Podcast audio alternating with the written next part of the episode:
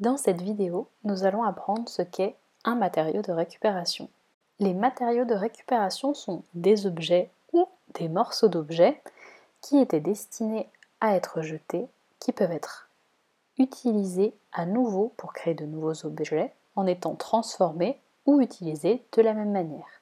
Voici quelques exemples. Une bouteille de PET peut être utilisée lorsqu'elle est découpée en deux pour faire un bilboquet. Une feuille en papier peut être utilisée pour faire des pliages.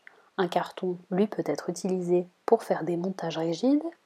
Un pot de yogourt en verre peut être utilisé pour faire un pot à crayon, comme une boîte de conserve. Un rouleau de papier WC peut être utilisé, lui, pour faire de la décoration. Attention, les prochains objets que je vais te présenter ne sont pas des matériaux de récupération.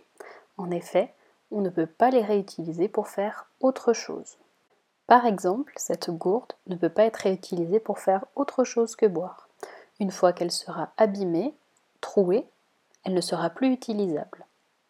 Ce crayon, lui, une fois vide, ne sera plus utilisable non plus.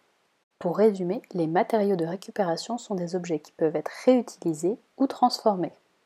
Les matériaux de récupération sont utilisés partout, même dans l'art. Je vais te présenter deux exemples. La première œuvre est une sculpture faite par Wim Delvoye qui s'appelle Spiral Tire.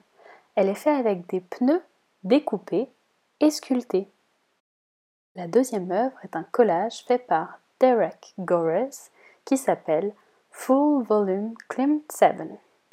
Tu peux voir qu'il y a différents bouts de journaux collés pour faire une personne. Bravo, j'espère que tu as bien compris ce qu'était un matériau de récupération. Tu vas pouvoir faire une fiche d'exercice pour vérifier tout ça.